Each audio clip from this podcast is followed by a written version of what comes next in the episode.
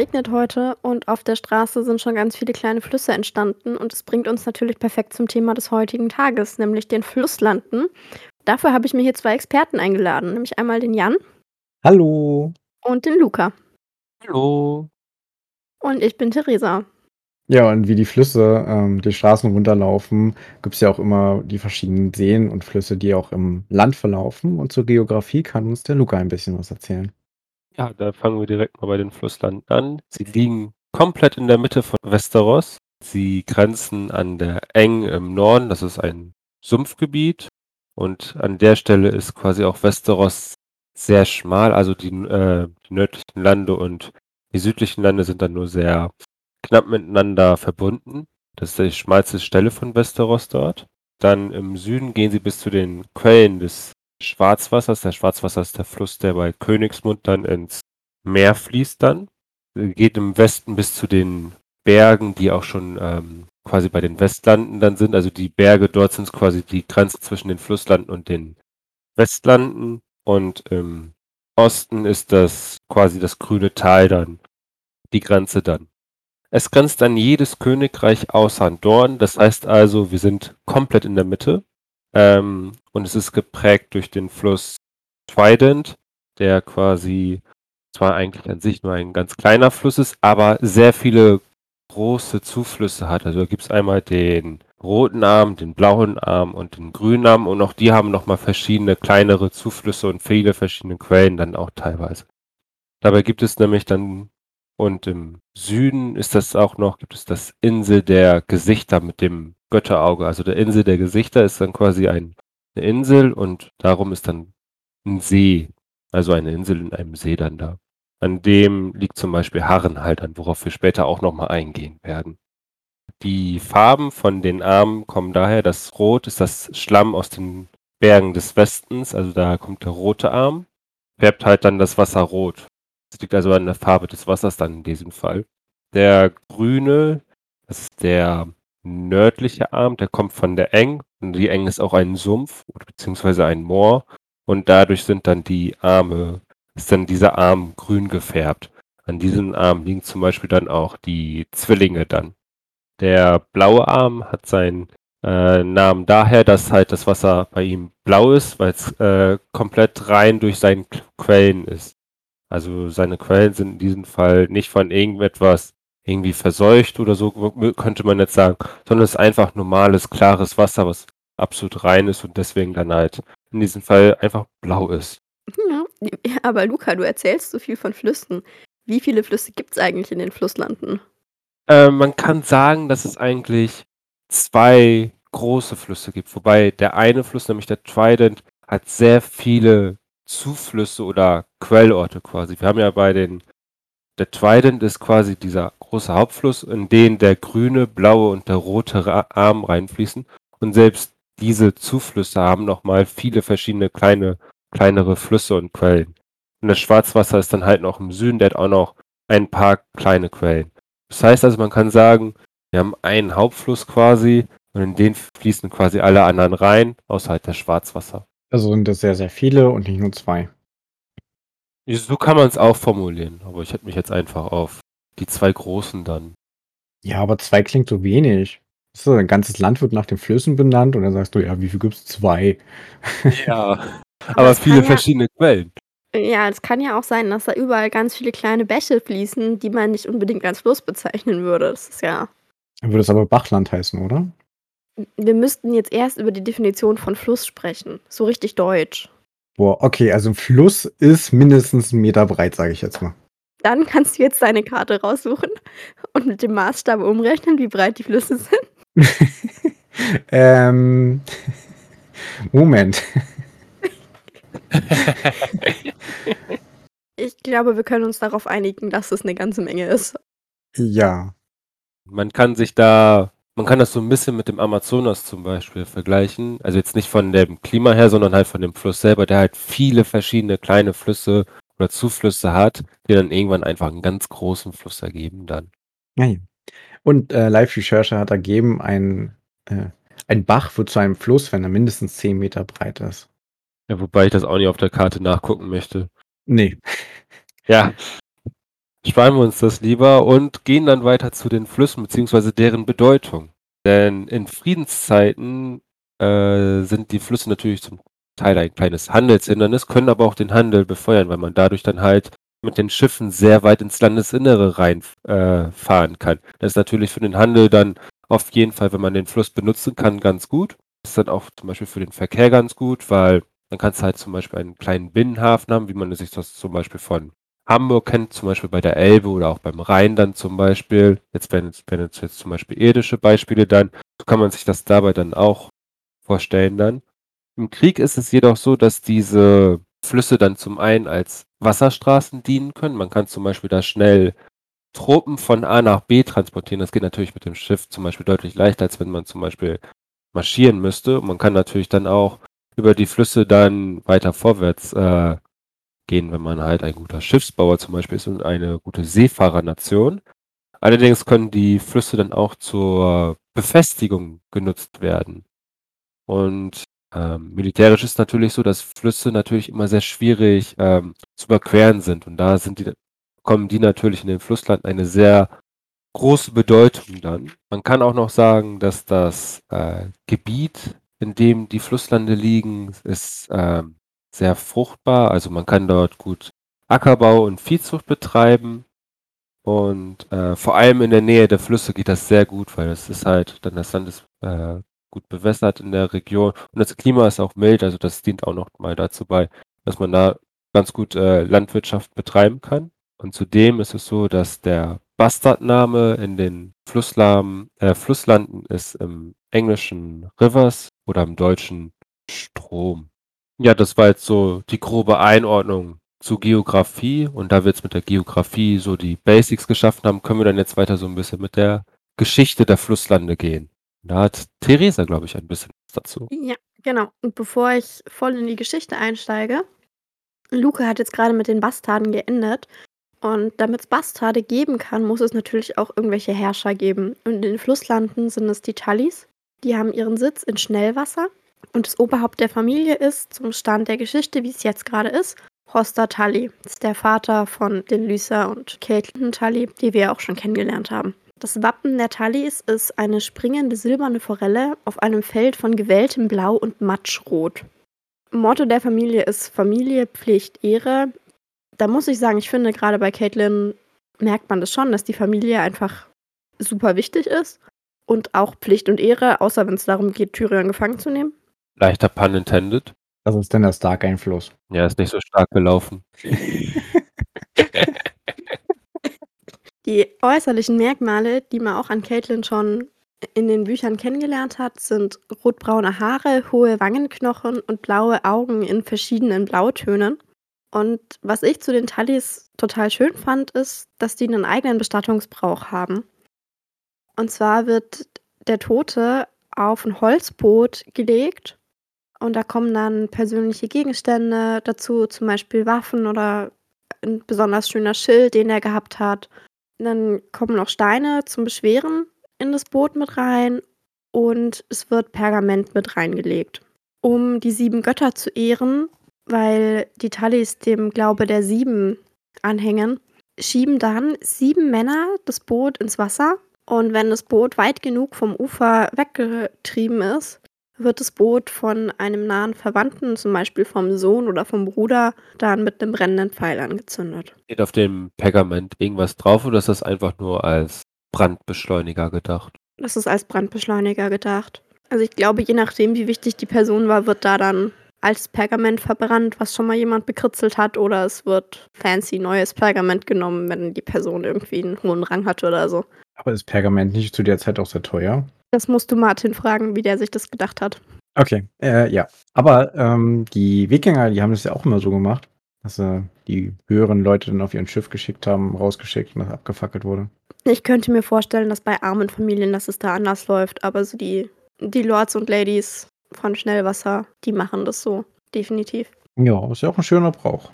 Ja, und um herauszufinden, wie die Tallis überhaupt dahin gekommen sind, wo sie jetzt sind, müssen wir ins Zeitalter der Helden zurückgehen. Das ist ein Zeitalter aus der Zeit der ersten Menschen, wie manche wissen, Kasterli-Stein-Folge angehört haben. In diesem Zeitpunkt Aufzeichnungen über das Haus Tully. Also bis dahin kann man das Haus quasi zurückverfolgen.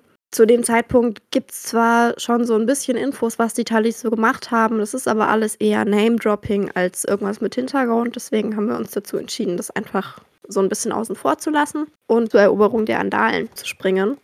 Die Tullys ähm, haben das Knie gebeugt gegenüber einem Andaleneroberer. Als Dank dafür erhielten sie Land am Zusammenfluss vom Roten Arm und dem Trommelstein und haben dort Schnellwasser errichtet. Dort haben sie nie als Könige geherrscht, sondern immer als Lehensherren. Und da gab es dann so ein bisschen, äh, Luca hat das vorhin in unserer Vorbesprechung so schön als Battle Royale bezeichnet. Es ging einfach ein bisschen hin und her. Den richtigen Aufstieg der Familie, der kam dann erst während Aegons Eroberung. Denn zu diesem Zeitpunkt hat Harren der Schwarze als König der Flüsse und Inseln unter anderem auch über die Tallis geherrscht. Allerdings war der total eitel und blutrünstig und dementsprechend haben dann viele Leute desertiert und das haben sie unter der Führung von Edmund Tully gemacht, der damals ganz viele Flusslords übergeführt hat auf die Targaryen-Seite. Und weil Edmund Tully der Erste war, der Aegon Targaryen das Knie gebeugt hat, hat er dann quasi die Herrschaft über die Flusslande als Dank bekommen. Und seitdem sind die Flusslande in, in Tully Hand. Dieser vorherige König, den Edmund Tully da hintergangen hat, das war Harren der Schwarze. Harren und sein Geschlecht wurden im Brand von Harrenhall, wo die Familie ihren Sitz hatte, ausgelöscht. Und, und ähm, Harrenhall ging dann später an eine von Edmunds Töchtern, die mit einem valyrischen Anhänger der Targaryens verheiratet wurde. Da war Harrenhall dann erstmal in der Hand von den beiden. Und Edmund selbst war dann für zwei Jahre noch in Königsmund als Aegons Hand und ist dann aber zurück in die Flusslande und hat dort über seine Familie geherrscht. Als Aegons Sohn Aenys dann an die Macht gekommen ist, gab es direkt im ersten Jahr seiner Regentschaft eine Rebellion, die durch Harren den Roten gestartet wurde. Dieser Harren der Rote bezeichnete sich selbst als Enkel von Harren dem Schwarzen, ob der das wirklich war, weiß man aber nicht. Harren der Rote hat die Macht über Harrenhal ergriffen, hat die Tochter von Edmund Tully sowie ihren Mann und auch deren Enkel und so die komplette Familie abgeschlachtet. Und das Grausamste, was er da so gemacht hat, war, dass er dem Enkel von Edmund Tully im Götterhain von Harrenhall die Genitalien abgeschnitten hat und sie an einen Hund verfüttert hat ja nicht gerade ein netter Tod. Nee, überhaupt nicht. Der besagte Enkel ist dann auch direkt an Ort und Stelle verblutet. Aenys selber war zu dem Zeitpunkt in Schnellwasser. Also das muss man sich mal überlegen. Der war mit seinem Drachen in Schnellwasser, hat sich aber geweigert einzugreifen. Also richtig toller König. Und der damalige Lord Tully, war dann nicht mehr Edmund, sondern einer seiner Nachkommen, und seine Bannermänner, insgesamt ungefähr 1000, sind dann nach Harrenhal marschiert.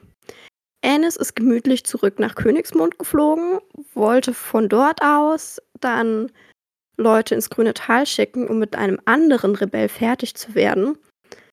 Und weil Harren der Rote aber dann mit seinen Männern in den Wald rund um Harrenhall geflohen ist, weil bis die tausend Männer in Harrenhall waren, hat es halt ein bisschen gedauert. Zeit genug für eine Flucht war. Da hat Ennis dann doch so ein bisschen Angst bekommen.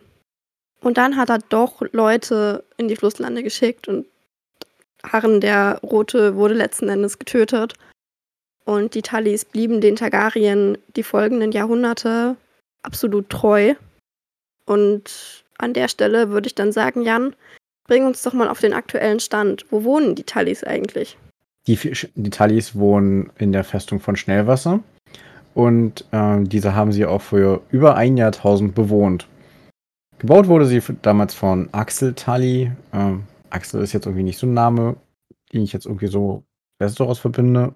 Aber okay. Caitlin aus den Büchern kennen wir sie ja, sagte, das Klima sei dort viel milder als in Winterfell, auch wenn es viele graue und vernebelte Tage gibt. Also grau wegen Regen und das ist ja auch schönes grünes Land überall. Die Festung ist ähm, sehr stark und bedeutend, allerdings auch nicht gerade so groß Aber dafür soll der Ausblick wirklich großartig sein. Man kann bei dem Flachland etliche Kilometer weit schauen und sicherlich auch schon ähm, Feinde schnell ankommen sehen. Die Mauer der Festung bestehen aus Sandstein und ragen direkt aus dem Wasser heraus und sind ausgestattet mit Zinn, Schießscharten und Türmen. Und damit kann das gegenüberliegende Ufer mit Pfeilen kontrolliert werden. Äh, wie wir gemerkt haben, liegt das genau im Wasser. Und zwar befindet sich Schnellwasser genau an der Stelle, wo der rote Arm des Tridenten mit dem Trommelstein zusammenfließt. Und dadurch entsteht ein natürliches Dreieck, in dem die Burg liegt und geschützt ist. Auf der westlichen Seite ist die Landseite und dort befindet sich auch das Haupttor für die Festung. Die ist aber so angelegt worden, dass man dort einen künstlichen Graben gebaut hat, welchen man mit verschiedenen Schleusen fluten konnte. Und dann hatte man einen sehr tiefen und breiten zusätzlichen Fluss, der diese Seite auch geschützt hat. Und aus der Festung wurde damit eine Inselfestung, welche auch einer langen Belagerung standhalten konnte. Und es wird gesagt, dass eine Garnison von 200 Leuten ihren Pferden, Pferden und die gesamten Bewohner der Festung bis zu zwei Jahre versorgt werden konnten. Damit konnte man auch sagen, ja, die Burg wurde nur selten unterworfen und ist auch niemals in einem Sturm gefallen. Zum Aufbau noch ein bisschen, ähm, der Bergfried selbst, also das höchste Gebäude, ist auch dreieckig wie Schnellwasser selbst. Ebenso sind die Gemächer des Lords dreieckig und sein Steinbalkon ist nach Osten ausgerichtet. Eine große Halle gibt es auch dort und dort wird halt der Rat abgehalten und der Sitz der Tallis befindet sich da, da drin. Sie haben einen interessanten Turm, der heißt Räderturm. Dort befindet sich ein großes Wasserrad in und das Wasser wird dann vom, vom Fluss Trommelstein angetrieben. Dieses fließt durch einen, also dieses fließt vom Turm hinu ah, Mann, Dieses fließt vom Turm weiter durch das Westtor im Osten der Festung. Und das heißt Wasserturm. Wassertor. Und wurde so benannt, weil es zur Hälfte im Wasser steht. Man muss ein Boot nutzen, um es zu durchqueren. Und es besitzt weite Bögen und ein schweres Eisenfallgitter. Ist unten rostrot bis zur Hälfte in etwa. Der Gotterhain ist ein heller und luftiger Garten mit Rotholzbäumen, Ulmen, nistenden Vögeln und Bächen. Die Luft ist immer erfüllt von Vogelgezwitscher und herrlichem Blumenduft. Und der Herzbaum des Götterhains ist ein schlanker Wehrholzbaum. Auch eine Septe gibt es vor Ort natürlich und die ist ein siebenseitiges Sandsteingebäude und innen drin sind auch die sieben auf Marmor gemalt worden. Ja, die andere Festung, von der wir ja schon einiges gehört haben, ist ja Harrenhall. Harrenhall liegt am nördlichen Ufer des Sees Götterauge. Und das ist südlich des Flusses Trident und im nordwestlich vom Königsmund. Gebaut wurde Harrenhall vom Harren der Schwarze, also dem König der Eiseninseln und Flusslande. Er hatte einfach gedacht so, hey, ich baue mir mal ein Denkmal für mich selbst und alle Burgen von Westeros sollten in den Schatten gestellt werden. Oh ja, bauen wir einfach mal eine kleine Burg hin. Der Bau hat 40 Jahre gedauert und etliche tausend Gefangene und Sklaven sind dabei gestorben. Alleine der Transport der Materialien war schon ein sehr schwerer Akt. Es wurden für den Bau 3000 Jahre alte Wehrwälder gefällt, um daraus Planken und Balken für die Burg zu gewinnen.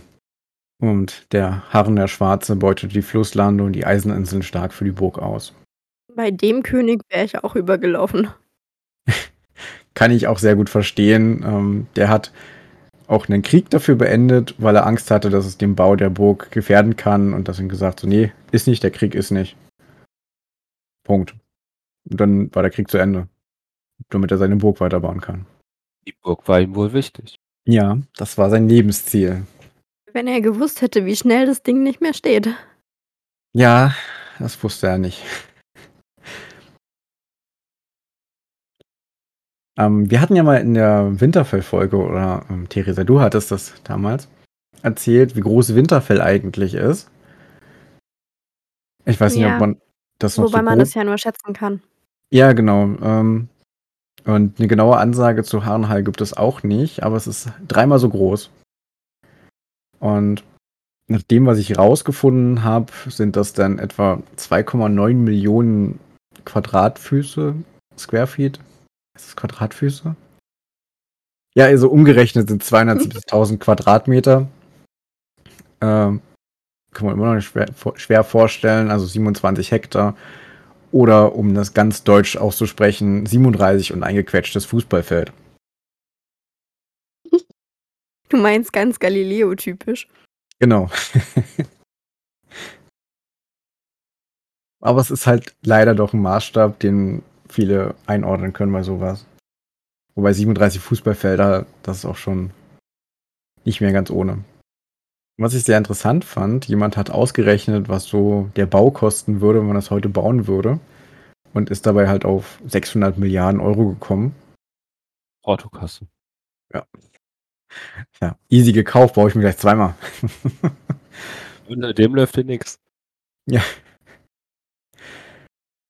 Vergleichen kann man die Gebäude ähm, mit keinem anderen oder kaum einem anderen Gebäude, was in Westeros steht. Es gibt fünf Türme dort und alleine der kleinste von ihm ist schon doppelt so groß wie der größte Turm von Winterfell. Also die Maßstabe sind doch schon ein bisschen anders. Dagegen wirkt Winterfell klein und beschaulich. Also wenn man in Winterfell gut rumklettern kann, dann weiß ich nicht, ob man das noch in Harrenheim tun sollte. Ja, da ist die Fallhöhe dann ein bisschen größer, wenn man dann auf einmal auf ähm, zwei Personen trifft, die man besser nicht beobachten sollte. Ja, aber wenn man dann runterfliegt wie ein Rabe, dann hat man auf jeden Fall mehr Flugzeit und kann die Aussicht genießen. Die wichtigere Frage ist doch, Harrenhal ist abgebrannt. Ja. Wie solide ist das Gemäuer da? Möchte ich da überhaupt klettern? Weil nach so Brand, das äh, zieht die Steine ja doch ein bisschen in Mitleidenschaft. Ja, es hat ja nicht gebrannt so richtig, es wurde ja weggeschmolzen. Das macht's nicht besser. Der Also Kö Klettern. ja, das kann gut sein. Also der Königsbrandturm, der ja auch die ursprünglichen Gemächer des Kommandanten der Burg beinhaltete, der ist ja wohl auch ähm, komplett geschmolzen und sieht jetzt aus wie eine halb abgebrannte Kerze, die auch sehr windschief steht. Ja, das musst du dir mal überlegen. Es ist geschmolzen und darunter gelaufen und dann wieder fest geworden. Das heißt, es ist jetzt eine ziemlich glatte Oberfläche. Ja. Du kannst dich nicht festhalten. Du kannst Das- nirgendwo treten. Und das ja, Ja, also beim, beim Felsklettern hat man ja sowieso häufig schon relativ schmale Kanten. Ja, aber du hast doch auch beim ähm, Klettern immer, dass du auch über den Kopf klettern musst. Das kannst du da richtig schön üben. Äh, ja, aber dafür brauche ich ja irgendwie was zum Festhalten. Ja, das kannst du dir doch schnell bauen. So einen Haken in die Wand gehauen oder so. Ach, Gollum macht das Kopf über, da geht er dann einmal so runter und ähm, dann schafft er das. Falsches Fandom. Oh, oh, da war was. Und hast du gerade Theresa mit Gollum verglichen? Nein. Also wenn hier jemand Gollum ist, dann ja Luca.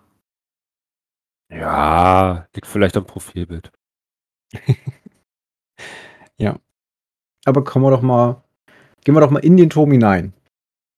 Und zwar Königsbrandturm, äh, man kann sich schon vielleicht ein bisschen aus dem Namen herleiten, wieso er so heißt. Der Turm ist abgebrannt und mit ihm der König. Also Harren der Schwarze. Ja, die anderen Türme haben auch noch schöne Namen. Wie sie früher hießen, hat man leider vergessen. Aber lange hatten sie die Namen eh nicht mehr. Der eine Turm hieß einfach nur Turm der Angst. Ohne Begründung, wieso, warum. Habe ich nichts weiter dazu gefunden. Wenn ihr was wisst, schreibt es gerne in die Kommentare. Ich bin gespannt. Es gibt den Witwenturm. Und dieser ist mit dem Königsbrandturm über eine Steinbrücke verbunden. Und darunter gibt es auch eine große Zelle für die Gefangenen. Äh, der Klageturm enthält Lagerräume im Erdgeschoss und höhlenartige Gewölbe darunter. Er trägt seinen Namen, weil der Nordwind ein heulendes Geräusch in dem Turm macht. Also man kann da definitiv durchklettern. Er muss ja irgendwo hohl sein, dass der Wind da durchkommt. Und dann gibt es noch den Turm der Geister, welcher in der Nähe der Pforte und der zerstörten Septe ist. Und um noch ein paar Größenvergleiche zu machen, also wir haben das Torhaus, welches ja die, der Durchgang bei der Mauer ist. Das alleine ist schon so groß wie, das, wie der größte Bergfried von Winterfell. Das ist bloß der Durchgang ins ganze Gebäude oder in die ganze Festung hinein. Und wenn man da so hindurch ge geht, Da hat man ja immer ein, zwei Schießscharten, dass man halt Feinde abwehren kann. Aber hier sind das nicht nur ein oder zwei, sondern ganze zwölf Stück, die bei dem Durchgang eingebaut sind. Also da müssen die Feinde auch erstmal durchkommen. Rüberklettern ist eher sehr schwierig, weil die Mauern steil wie ganze Berge hochgehen. Und wenn man halt vor dem vor der Mauer steht, kann man kein anderes Gebäude sehen, nur noch die Mauer selbst und die fünf Türme, beziehungsweise die Reste davon. Für Pferde ist auch Platz gesorgt. Ein Stall mit Unterkunft für um die 1000 Pferde ist vorhanden. Muss man sich erstmal vorstellen, groß das Ding ist für 1000 Pferde. Und zum Thema Größe. Wir haben auch einen Götterhain natürlich. Ähnlich wie im Winterfell ist das mittendrin. Der Götterhain ist hier 20 Hektar groß und hat einen eigenen Fluss in der Mitte. Der Herzbaum hat ein äh, fürchterliches Antlitz und scheint voller Hass zu sein, mit einem komplett verdrehten Mund und flammenden Augen. Also eher ein sehr gruseliger. Außerdem hat er wohl noch ähm, 13 tiefe Einschnitte von einem Drachenkampf und diese bluten oder weinen in jedem Frühjahr erneut. Die große Halle, die wir so von Winterfell kennen, die wir uns ja auch schon ein paar Mal aufgehalten haben, ist von Harrenhall so groß äh, wie der Küchenkomplex. Also die können auch ordentlich braten und Feste feiern. Und die große Halle hier hat 35 Feuerstellen, wobei das so plus minus ein bisschen ist. Da ist man sich nicht ganz so sicher. Und trotzdem, obwohl es nur 35 sind, wird es die Halle der 100 Kamine genannt. Und so für einen Größenvergleich, das passen wohl auch problemlos 1000 Lords mit ihren Vasallen in diese Halle hinein. Ja, und außerdem gibt es noch ein paar also Burgschmiede, ein Fließsteinhof, ein Badehaus, eine Bärengrube, Jagdhalle und sicherlich noch ganz viel mehr, was man so benötigt, benötigt in einer, einer Festung. Ist Harrenhall denn jetzt nun die größte Festung in Westeros oder gibt es da noch eine andere Festung, die vielleicht etwa gleich groß ist, zum Beispiel Kasterli-Stein oder so. Gibt es da irgendwelche Infos dazu? Hm, Hachenhall ist die größte in Westeros. Oh, noch größer als Kasterli-Stein. Ja, ich habe gerade mal ganz kurz nachgeguckt. Ähm, Kasterli-Stein ist die größte Stadt in Westeros. Ah nee, ähm, Entschuldigung, die größte Stadt der Westlande und die drittgrößte Stadt von Westeros. Und die zweitgrößte Festung, die eine, die noch größer ist, ist Harrenhall.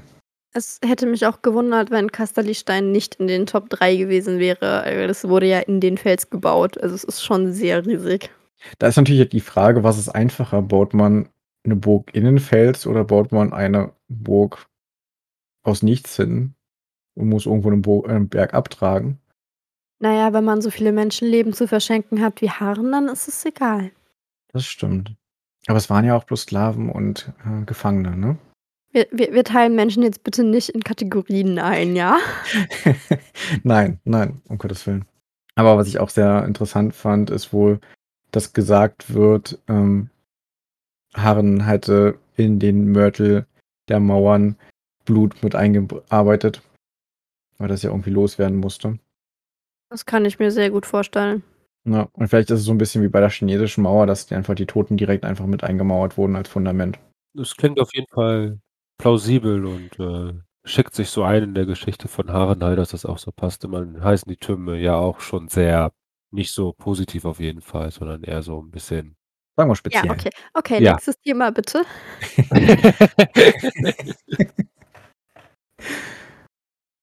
genau, unser ähm, netter Harren der Schwarze sagte, hey, meine Festung ist fertig und sie ist uneinnehmbar.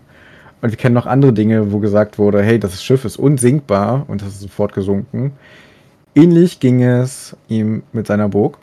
Da kam Anis und der war dann so, hier, watch me. Und dann. Ja, der ist dann einfach so, hey, deine Mauer interessiert mich nicht. Ich fliege einfach mit meinem Drachen über die Mauern rüber und die speien ein bisschen Feuer und huch, deine Türme schmelzen ja. Hm, dumm gelaufen.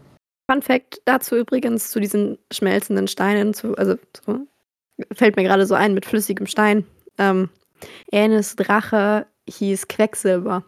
Das einzige flüssige Metall. Oh. Also das einzige flüssige Metall, wenn wir über Metalle im Normzustand reden. So ist es korrekt. Sehr cool. Passt sehr gut dazu, finde ich. Ja, äh, auf jeden Fall. Und wenn wir jetzt so ein bisschen Zeit vorspringen, wie halt die Burg heutzutage aussieht. Die Steine der Mauern sind sehr gesprungen und total verwittert. Ist klar, wenn sie ein paar Jahre alt ist. Die Türme wirken wie knotige Finger in einer alten Hand, die nach einer Wolke greift. Jeder der Türme wirkt grotesk und unförmig, total verbogen und zerlaufen, seit sie halt von den Drachen geschmolzen wurden. Ja, Harren selbst ist in dem höchsten Turm, also den Königsbrandturm, geschmolzen. Äh, mit verbrannt, als dieser geschmolzen wurde. So rum. Und zu unserer Zeit, als, also in der Zeit, die wir im Buch lesen, werden nur noch die unteren Teile der Burg bewohnt und genutzt. Und die oberen zerfallen immer mehr. Gilt Harrenhal nicht sogar als verflucht? Ja, genau. Weil die Sache ist, dass ganz viele Häuser und verschiedene Personen immer die Burg inne hatten und sie haben alle ein schlechtes Ende genommen. Und deswegen heißt es wohl, Harrenhal sei verflucht. Geiler Scheiß. Aber weißt du, was auch noch sehr geil ist? Ich bin mir sicher, du wirst mich gleich erleuchten. Ich hoffe, dass du uns gleich erleuchten wirst mit dem weiteren geilen Scheiß von der Geschichte. Ja, ich kann dir sagen, äh, da passiert nicht mehr so viel. Die Tullys sind ultra loyal zu den Targaryens. Und da kommt noch so ein bisschen Bashing hin und her, so über die nächsten zweieinhalb Jahrhunderte ungefähr. Aber so richtig spannend, auch mit Bezug dann auf unsere Geschichte, wird es erst wieder unter Hoster Tully, dem Vater von Caitlin. Okay, na dann erzähl mal. Der, der Luca, der hat uns ja vorhin erzählt, wie verletzlich die Flusslande eigentlich geografisch gesehen sind. Dementsprechend brauchen die natürlich viele politische Allianzen, um da irgendwie stabil zu bleiben und nicht Stück für Stück immer mehr Land an die Nachbarn zu verlieren. Ja, äh, das hat nur irgendwie nicht so funktioniert, wie der Hoster sich das vorgestellt hat. Er wollte von Brinton nämlich verheiraten, aber Brinton hat einfach mal so gesagt, nö, mach ich nicht. Und ja, hat halt nicht geheiratet bis zum Stand, wie wir ihn jetzt kennen. Das Mündel, das Hoster Tully aufgenommen hatte, nämlich Petir Baelish, hat sich in Caitlin Tully verliebt, wurde aber abgewiesen und hat dann quasi als Rache, I don't know, also er, er hat auf jeden Fall dann Lysas Jungfräulichkeit genommen. Er konnte Caitlin nicht haben, dann ist halt der Schwester ins Bett. Ob das jetzt so viel besser ist? Ich weiß es nicht, aber das fand wohl auch Hoster Tully nicht so witzig. Und ähm, Lysa hat dann auch so einen bestimmten Tee quasi bekommen, wo man damals eben geglaubt hat, wenn man den trinkt, dann wird man nicht schwanger. So, das hat sie dann gekriegt, dass sie halt auf keinen Fall von Petir schwanger werden kann. Ja. Es, es gibt kein Kind von Lysa und Petir, also irgendwie hat das funktioniert, ob das jetzt daran lag. Ja, wer weiß, was da drin war für Stoffe, ne? Da ist auch ein bisschen Mohnblumen drin und andere Betäubungsmittel und ja. Ich will es gar nicht wissen, aber es wäre interessant zu wissen, wie Lysa vorher war im Vergleich zum jetzigen Zustand. Das stimmt. Wie auch immer, das Ganze wurde unter den Teppich gekehrt und es wurde die Verlobung von Lysa Tully mit Jamie Lannister organisiert. Aber, wie wir in der Lannister-Folge schon besprochen haben, fand Jamie das nicht so cool und ist dann abgesprungen, um zur Königsgarde zu gehen. Und Tywin hat dann Tyrion als Ersatz angeboten. Da hat Foster Tully dann aber gesagt, nein, das haben sie nicht gemacht. Und wie wir alle wissen, wurde Lysa dann letzten Endes mit John Arryn verheiratet. Die Story von Caitlins Verlobung mit Brandon Stark, das Duell zwischen Brandon und Petyr und die letztendliche Hochzeit zwischen Eddard und Caitlin, das hatten wir ja auch alles so im Laufe des Podcasts jetzt schon ein bisschen besprochen. Deswegen würde ich da jetzt nicht mehr so drauf eingehen. Was aber aufgrund, also nicht nur, aber schon auch aufgrund dieser Hochzeiten dann passiert ist, ist, dass die Tullys das erste Mal in einer Rebellion nicht auf der Seite der Targaryens standen. Denn in Roberts Rebellion haben sie an der Seite von Robert gekämpft. Denn Eddard und damit eben auch quasi Caitlin standen auf der Seite von Robert und auch John Arryn und damit auch Lyssa stand auf der Seite von John Arryn. Und nachdem Brinton Tully gemeinsam mit Lyssa ins grüne Tal gegangen war, war auch er da dabei. Und dann hat Hoster sich so ein bisschen auch verpflichtet gesehen, mit Robert zu kämpfen. So standen die Tullys das erste Mal gegen die Targaryens. Ja, und wie wir wissen, hatte Roberts Rebellion Erfolg. Da wäre es doch spannend zu wissen, was wäre, wenn die beiden Frauen mit einer na gut, Targaryen würden sie wahrscheinlich nicht heiraten, aber mit anderen Leuten verheiratet wären, die auf der Targaryen-Seite wären, ob die denn noch Bestand hätten. Das wäre durchaus möglich. Also das Problem auch für die Talis selber wäre natürlich gewesen, dass die hauptsächlich Roberts Rebellion gestartet haben, sind natürlich zum einen Starks im Norden und das grüne Tal und dann halt äh, die Baratheons.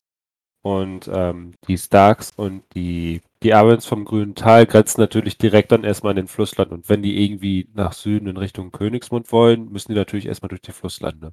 Mit anderen Worten, man hat gleich zwei Feinde dann mal eben schnell kurz bei sich, wenn man die dann nicht unterstützt. Klingt ungünstig. Andererseits äh, sind die Flusslande halt auch nicht so mal eben zu besiegen. Also sie wären, glaube ich, schon auch ein Feind gewesen, den man nicht vernachlässigen darf. Man guckt dir die Festungen an, die sind schon nicht ganz ohne. Da muss man erstmal rankommen. Ja, also wenn die, ich glaube, wenn die Flusslande auf Seiten der Targaryens gestanden wären, dann wäre die Schlacht am Trident anders verlaufen. Möglicherweise hätte Robert trotzdem gewonnen, aber es wäre kritischer gewesen. Ja, das wäre auf jeden Fall kritischer gewesen. Und natürlich, also Robert hat ja sowieso schon weniger Männer als die Targaryens. Ja, und mit, mit den Flusslanden und ihren Bannerleuten auf der anderen Seite. Ja, das wäre dann natürlich ganz schwierig gewesen. Aber man muss halt auch bedenken, dass es für die Talis an sich natürlich ein sehr großes Wagnis gewesen wäre, sich in Schnellwasser dann zu verschanzen dann und zu sagen, äh, wir unterstützen dann die Targaryens, also sie wären halt das erste Ziel komplett gewesen. Und so konnten die halt, haben die halt die Starks und die Arryns dann quasi ein bisschen Geleit gegeben, so ein bisschen. Und dann kam es halt dann doch, war die Flusslande doch halt wieder einer der Hauptschauplätze des Kampfes, nämlich halt am Trident dann mit der Rubinfurt dann auch. Ja, also hätten sie sich dem Norden und dem grünen Tal in den Weg stellen wollen, hätten sie zum einen deutlich mehr Militär, ja, aufrüsten müssen, schnell zusammenrufen müssen. Und sie hätten halt, sie hätten die Verluste riskiert oder sie hätten sich verschanzen können und dann wäre das Land halt auch platt gemacht worden. Ist halt auch die Frage, ob man das dann möchte. Die Hilfe wäre natürlich wahrscheinlich auch nicht so schnell rangekommen, weil die Hauptverbündeten der Targaryen sind natürlich in Dorno und in der Weite gewesen, also das Haus Tyrell. Und die sind natürlich ähm, südlicher davon und die müssten halt alle erstmal dann den Weg hoch dann nehmen. Ja, und gerade für die, gerade aus der Weite musst du durch die Westlande durch, oder? Wenn du von der Weite die Flusslande möchtest? Nein, das, die Flusslande grenzen auch an die Weite tatsächlich. Weil äh, die Flusslande grenzen an jedes äh, Königreich außerhalb Dorne. Also die äh, Wei Aber ich glaube, je nachdem, wo du in der Weite startest, macht es mehr Sinn, durch die Westlande zu gehen. Und dann wird es wieder kritisch mit den Lannisters, weil die hatten sich zu dem Zeitpunkt ja noch nicht entschieden, auf welcher Seite sie stehen. Es wäre auf jeden Fall kritischer gewesen für die Flusslande. Und so stand man halt am Ende dann auch zum Glück auf der Siegerseite dann für die Talis dann. Okay, also alles sehr spannend und sehr undurchsichtig. undurchsichtig. Ja, und ich habe jetzt hier noch was für euch, wo wir noch ein bisschen hin und her überlegen können. Und zwar haben wir noch eine Frage bekommen, die sich nicht in den bisherigen Inhalt der Folge hat einarbeiten lassen. Und zwar wurden wir gefragt, ob wir einen tieferen Hintergrund darin sehen, dass Martin vier Tallis nach Muppets benannt hat.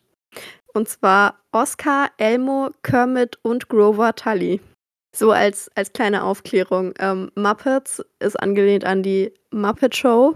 Das ist ein Varieté mit verschiedenen Unterhaltungsdarbietungen von Puppen mit jeweils einem prominenten menschlichen Gaststar pro Folge. Kermit Tully ist angelehnt, also wer weiß, ob es angelehnt ist, aber es gibt bei den Muppets Kermit den Frosch, der quasi der Produzent der Muppet Show ist. Und die anderen drei sind eher Sesamstraßen-Bekanntheiten.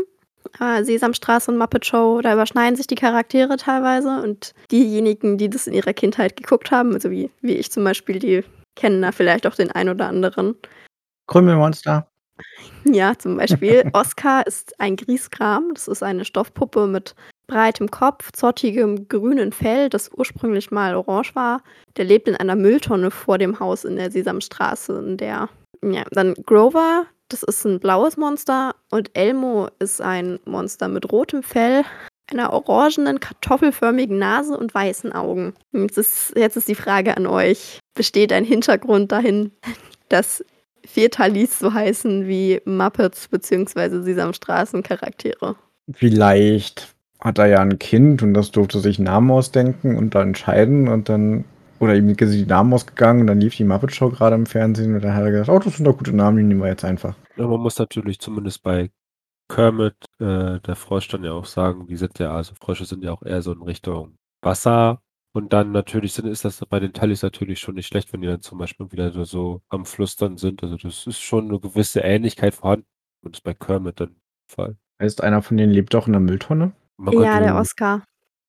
Oscar lebt. Halt die Mülltonne dann. Der, der Oscar Tully lebt in der Mülltonne vorm Haus. Wer weiß, vielleicht war Oscar, Oscar Tully ja Müll. So, Oh, I don't know. Was ich jetzt dazu so, also mein erster Gedanke war, boah, wenn man das so ein bisschen, also wenn man jetzt eher Richtung Sesamstraße geht, dann hat man da ja Ernie und Bert. Ja. So, so Ernie fängt mit E an, so Eddard und Bert äh, Robert. Okay. ja, die, das ist eine sehr lustige Vorstellung. Ja, also und dann gibt es ja Bibo, das ist so ein, so ein großer gelber Vogel. Und es gibt Ja. auch noch kleinen Bibo, das ist ein kleiner gelber Vogel. Und so gelb mit gelbe Haare, Lannisters, ein großer und ein kleiner, Jamie und Tyrion. ähm, hat der eine Bibo? Bibo heißt der, glaube ich, oder so? Oder war der Name richtig? Hat er eine Bibo, Zwillingsschwester? ja. Der heißt? N- Nee, aber es gibt noch Miss Piggy. Also du willst sagen, ähm, dass Eis und Feuer ist einfach bloß eine Fanfiction von Sesamstraße. Und von Also- den Muppets. So im ersten Moment dachte ich mir, nee, das kann ich mir nicht vorstellen. Und dann habe ich mir so ein bisschen, habe einfach nochmal eine Folge Sesamstraße geguckt und so mit den Charakteren kam dann doch so ein Stück für Stück so ein bisschen so ein. Also, wenn man möchte, dann kann man da durchaus Parallelen ziehen. Witzig. Okay, dann beschließen wir jetzt das äh, Kanon, Podcast-Kanon. Game of Thrones oder Eis und Feuer ist einfach nur eine Fanfiction von der Mu- Muppet Show. Finde ich gut. Ich glaube, damit können wir uns verabschieden, oder? Ja, finde ich gut. Ja, dann ziehen wir mal stromabwärts, hätte ich gesagt. Passend zur heutigen Folge. Der Schrecken, der weitere 28 Jahre kein Ende nehmen sollte, wenn er überhaupt je ein Ende nahm, begann, soviel ich weiß und sagen kann, mit einem Boot aus Zeitungspapier, das einen vom Regen überfluteten Rinnstein entlang trieb. Woher stammt das? Ähm, Stephen King, Es. Also Hm. It. Das Mhm. ist äh, das mit dem Clown. Ja. Also wie, wie dieses Papierschiff im Rinnstein entlang schipperte, gleiten wir jetzt den Strom hinab und ähm, enden hoffentlich nicht bei, wie heißt der Clown? Pennywise heißt er. Ja, hoffentlich enden wir nicht bei Pennywise. Aber der lächelt doch so schön. Äh, ja, aber nein. Ja, aber nein, ähm, dann lass uns einfach der Festung Nummer hinterher winken, die da so schön wie eine Kerze aussieht und uns damit verabschieden. Bis bald. Macht's gut. Auf Wiederschauen. Tschüss. Tschüss.